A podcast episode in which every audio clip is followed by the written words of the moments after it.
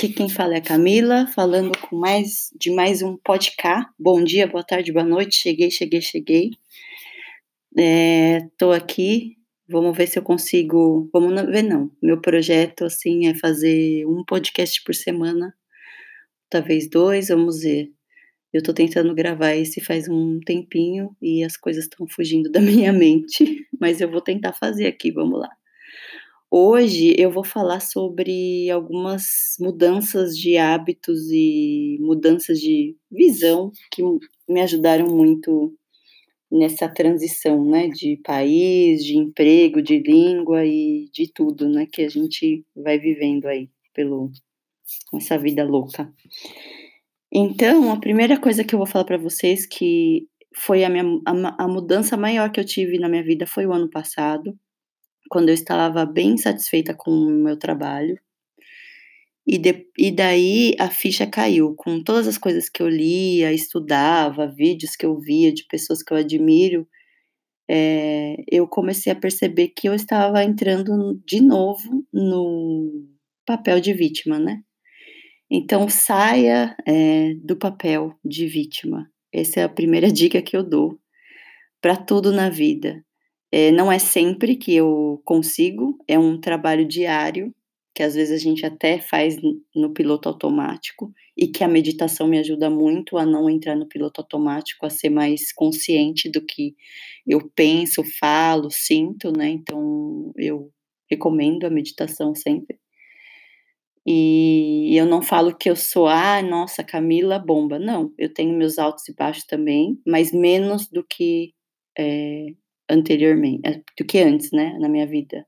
Esses altos e baixos há muito tempo que eu não tenho. Então, ela vive, a minha vida é um pouco mais linear depois que eu comecei a me perceber e me tirar desse papel de vitimismo, de sempre de culpar a, o, as outras pessoas, o emprego, o tempo, o isso, aquilo, a comida, pelo, pelo que a gente, pela, pela minha insatisfação, né? Então, é, quando eu me dei conta que o trabalho estava ruim e que eu tinha aceitado o trabalho e que eu tinha dito sim para muitas coisas e que eu não, na minha o meu chefe ou quem quer que seja, né, não é culpado, porque eu aceitei.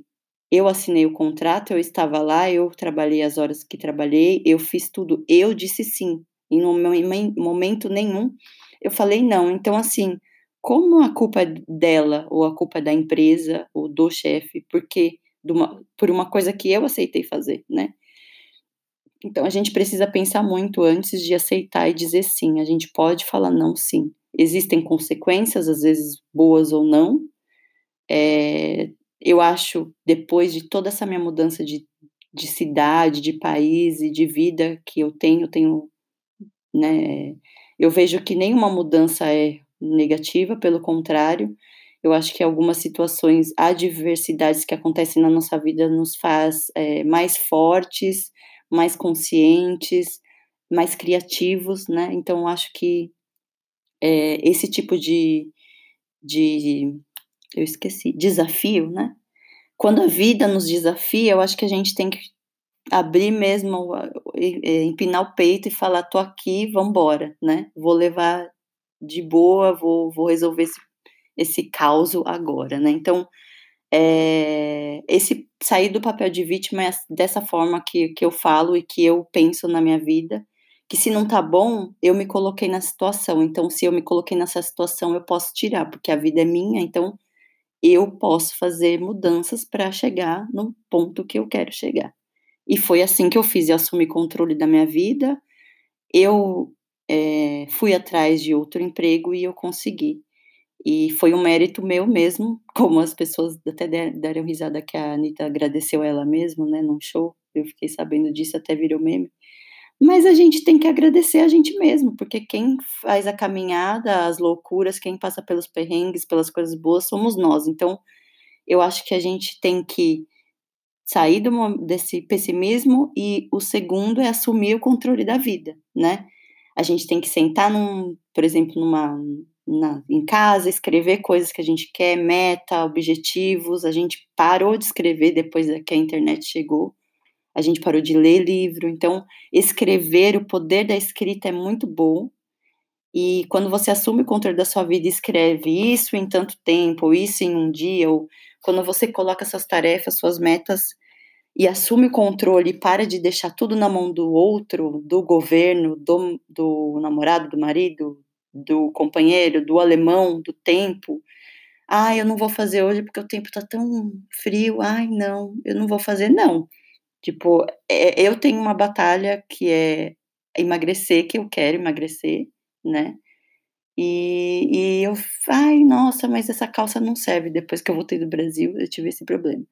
Só que eu falei vários sims, eu comi bastante. E agora quem tem que correr atrás do prejuízo sou eu, porque de 5 em 5, de 3 em 3, de 1 um em 1, um, vira um peso maior. E eu não quero, eu quero envelhecer de uma forma saudável. E eu quero andar, não sentir dor, poder abaixar, pegar as coisas, né? Eu quero ser uma senhora bem saudável. Então, para isso, para eu construir essa estrutura, eu preciso trabalhar meus músculos, né? Sentada no sofá. Infelizmente, a gente não consegue isso. Então, você, a gente precisa assumir o controle da vida. Ah, eu quero isso, então o que, que eu posso fazer para chegar até do sair do ponto A até o ponto B? Senta, escreve, faz rascunho, rasga, começa de novo, faz um dia. Depois a gente sai daquela rotina, volta. A gente tem que insistir, né? Assumir o controle, não deixar para que os outros decidam o rumo da nossa vida. Acho isso muito importante. Eu coloquei uma outra coisa que é reclamar menos, né? É, que acho que engloba tudo, né? Esse vitimismo, como assumir o controle da vida. Você tem, se a gente começar a ver coisas boas no nosso dia, as coisas ficam muito mais leves e mais fáceis, né? Vou tomar um pouquinho d'água, só um minuto.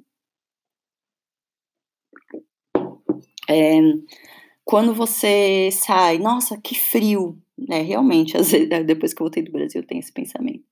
Mas eu falo, nossa, mas que, que bom que eu tenho a roupa apropriada para vestir, que eu dormi numa cama quente, que os passarinhos ainda estão voando, estão aí buscando comida, e que louco que as árvores parecem que morrem, daí quando chega a primavera elas revivem novamente, tipo, é muito que elas ficam aí fora no frio. Vem um monte de loucura na cabeça, mas assim, ouve uma música boa que te faz bem, que eu sempre falo, mas é, a reclamação, que é uma luta que eu tenho diária, eu não estou falando que eu não reclamo, reclamo sim, reclamo sim, mas eu procuro não é, ter essa consciência, né? E mudar a chave quando acontece uma, alguma coisa que eu quero reclamar, eu mudo a chave. Ah, mas olha, mas eu tenho isso, mas é isso, é aquilo.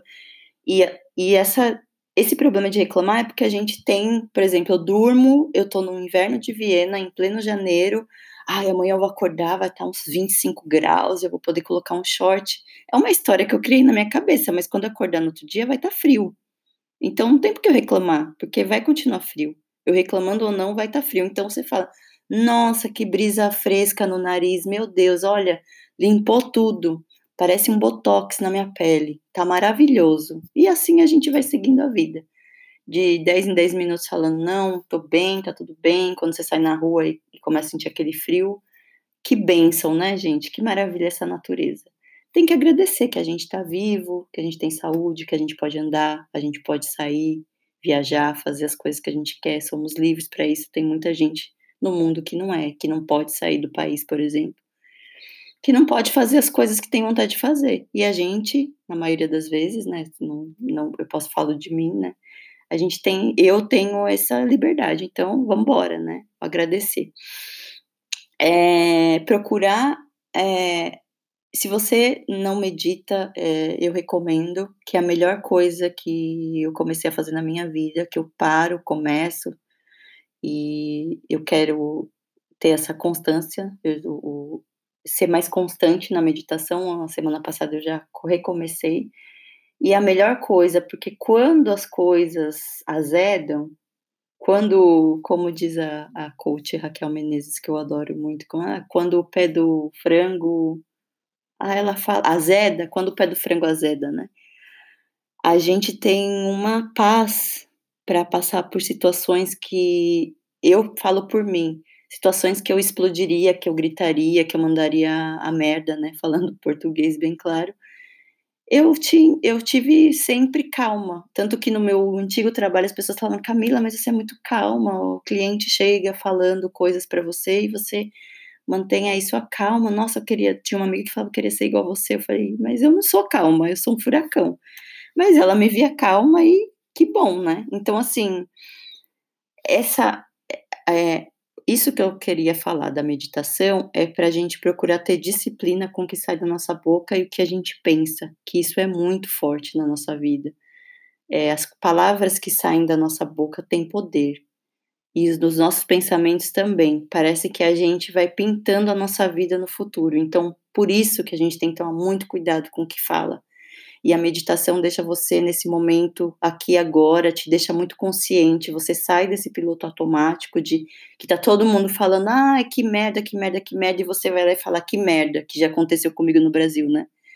É, eu tava num Uber e o cara começou a falar e eu também comecei a falar e depois eu saí do táxi e saí, meu, que merda que eu fiz.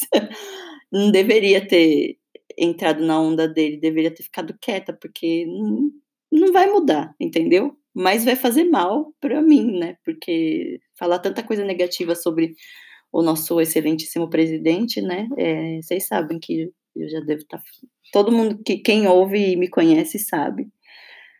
É, gente, abençoado, né?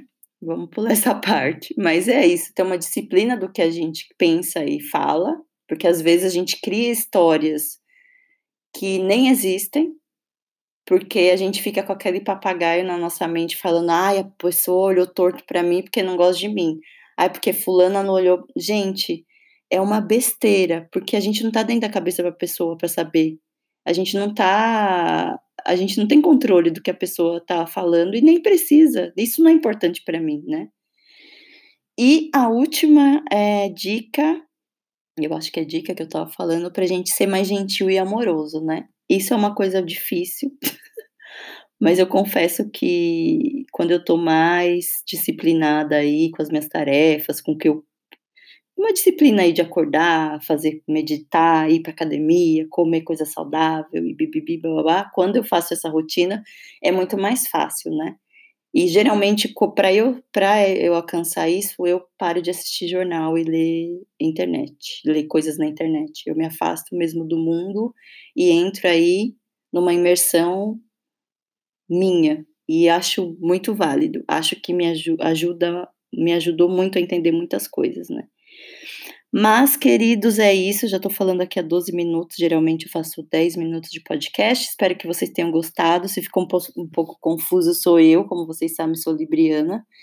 Mas tenho muitas coisas para compartilhar com vocês. E é isso. Um beijo e fiquem com Deus, Oxalá, com Alá, com todas as coisas boas, maravilhosas, energias positivas. E aproveitem muito essa semana que está chegando. Nossa vida é única, o momento é único e a gente pode morrer daqui um minuto, um dia, um mês. E não adiantou nada a gente ficar nessa ladainha, porque vai tudo acabar mesmo, tá bom? Beijo, beijo, beijo, beijo.